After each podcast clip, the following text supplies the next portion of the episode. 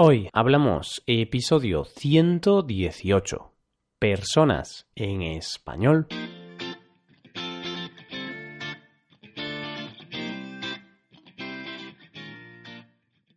Bienvenidos a Hoy Hablamos, el podcast para aprender español cada día. Ya lo sabéis, publicamos nuestro podcast de lunes a viernes. Podéis escucharlo en iTunes, Stitcher o en nuestra página web hoyhablamos.com. Recordad que en nuestra página web tenéis disponible la transcripción completa del audio de este episodio. Estamos a lunes 17 de julio. ¿Cómo ha ido el fin de semana? Espero que muy bien. Pasamos el Ecuador del mes y por tercera semana consecutiva te hablo del tema del mes. En los dos episodios anteriores te he hablado de la descripción física de la cabeza y el cuerpo de una persona. En el día de hoy te voy a hablar de los estados emocionales. Hoy hablamos de los estados de ánimo.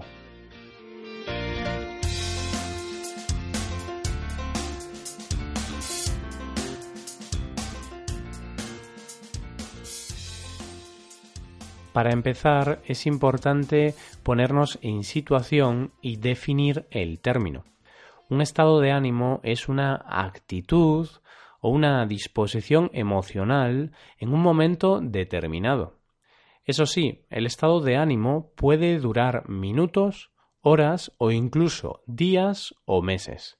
Si estás enfadado por algo que para ti es importante, puedes estar enfadado durante unos minutos, unas horas o algunos días. Eso es algo relativo. Depende también de tu personalidad. En mi caso, por ejemplo, soy de esos que se enfadan unos minutos y después se le olvida todo. Bien, antes de continuar, es necesario saber diferenciar entre el estado de ánimo y la personalidad. La personalidad es una actitud permanente en el tiempo. Precisamente de la personalidad y de los tipos de personalidad te voy a hablar en los dos últimos episodios del tema del mes, un tema más que interesante. Hay muchos tipos de estados de ánimo y de emociones. Pero para simplificarlo, para hacerlo más fácil, nos vamos a quedar con la clasificación del psicólogo Robert Thayer. Según él, el estado de ánimo va a depender del humor, del grado de satisfacción o insatisfacción de nuestras necesidades. Estas pueden ir en tres sentidos, en sentido positivo, negativo o neutro. En sentido positivo, los estados de ánimo se encuentran relacionados con la satisfacción, el bienestar, la felicidad, la euforia o el éxtasis. Algunos estados de ánimo positivos son animado, cuando estás alegre y divertido, cariñoso, cuando demuestras cariño por alguien. Seguimos con entretenido, en este caso hace referencia a un humor festivo y alegre, entusiasmado, para hablar de alguien que está con una emoción de admiración, o esperanzado, para mostrar la esperanza de conseguir algo. Seguimos con el estado de ánimo eufórico, que se dice cuando alguien tiene una alegría muy intensa. Satisfecho, cuando estás contento o complacido. Y por último, si eres una persona que se toma las cosas con calma y sin nervios, un poco como yo, eres una persona tranquila. Pasamos ahora a los estados de ánimo negativos. Estos están relacionados con la tristeza, el pesimismo, el cansancio o el dolor moral. Algunos de ellos son asustado, en caso de que muestres susto, aterrorizado. En este caso es aún más que asustado. Aquí sientes terror, pánico. Seguimos con el estado de ánimo avergonzado. Puedes estar avergonzado por dos motivos. Bien por estar en una situación que te cause timidez o bien por vivir una situación en la que te sientes humillado. Deprimido. Se utiliza este adjetivo cuando el estado de ánimo es bajo, parecido a la depresión. El siguiente estado de ánimo es un sinónimo de deprimido, pero con menor importancia. Te hablo del adjetivo desanimado. En cambio, si estás enfadado o descontento, estarás disgustado. Por otro lado, si tienes estrés, vas a estar estresado. Y si estás un poco enfermo, vas a estar fastidiado. En cambio, si algo sale mal, es posible que estés frustrado, es decir, que tengas una sensación de fracaso, de frustración.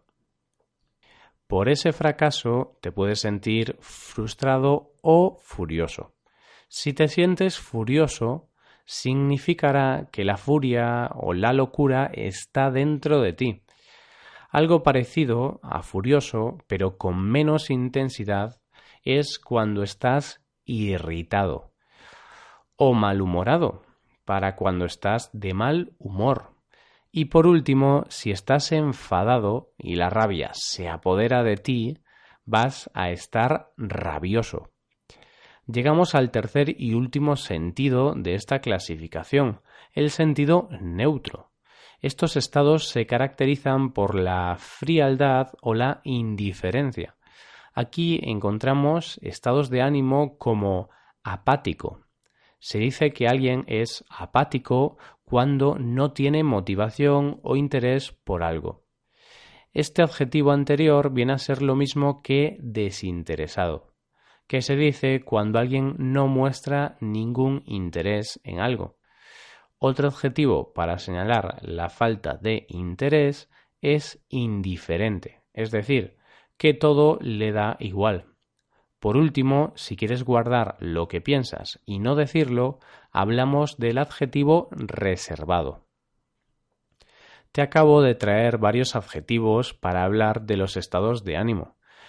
La lista es interminable, por lo que solo te he hablado de unos pocos, de los principales. Y esto es precisamente lo bonito de un idioma, la infinidad de palabras que existen para expresar o definir algo. Mi consejo es que no te quedes en lo básico. Cuando alguien te pregunte eso de cómo estás, no te quedes con un simple estoy bien o estoy mal o con un estoy feliz o estoy triste. Ve más allá.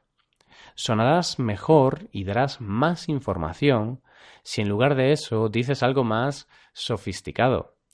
Imagínate que tienes el examen para el DELE, los diplomas oficiales de español, y el examinador te pregunta por tu estado de ánimo.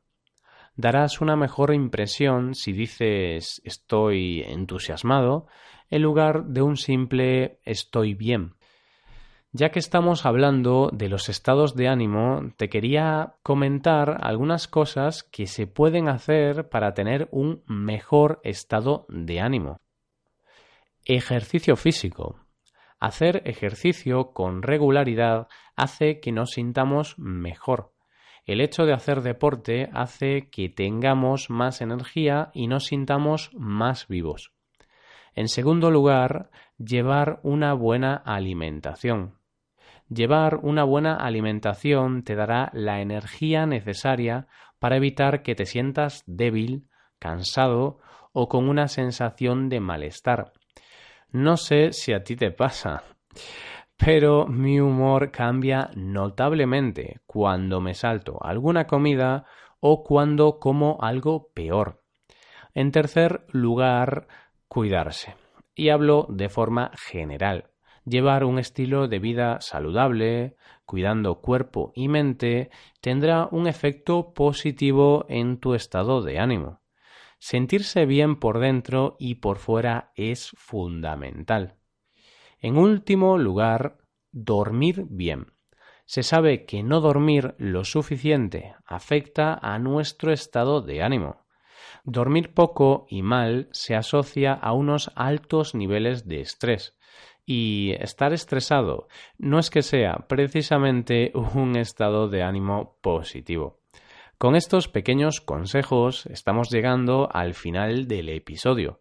En este episodio te he hablado de los diferentes estados de ánimo y también te he dado algunos consejos para tener un mejor estado de ánimo. En los siguientes capítulos del tema del mes, las personas, te voy a hablar de los distintos tipos de personalidad, tanto positivos como negativos. Y de esta forma llegamos al final del episodio. Nos ayudaríais mucho dejando una valoración de 5 estrellas en iTunes.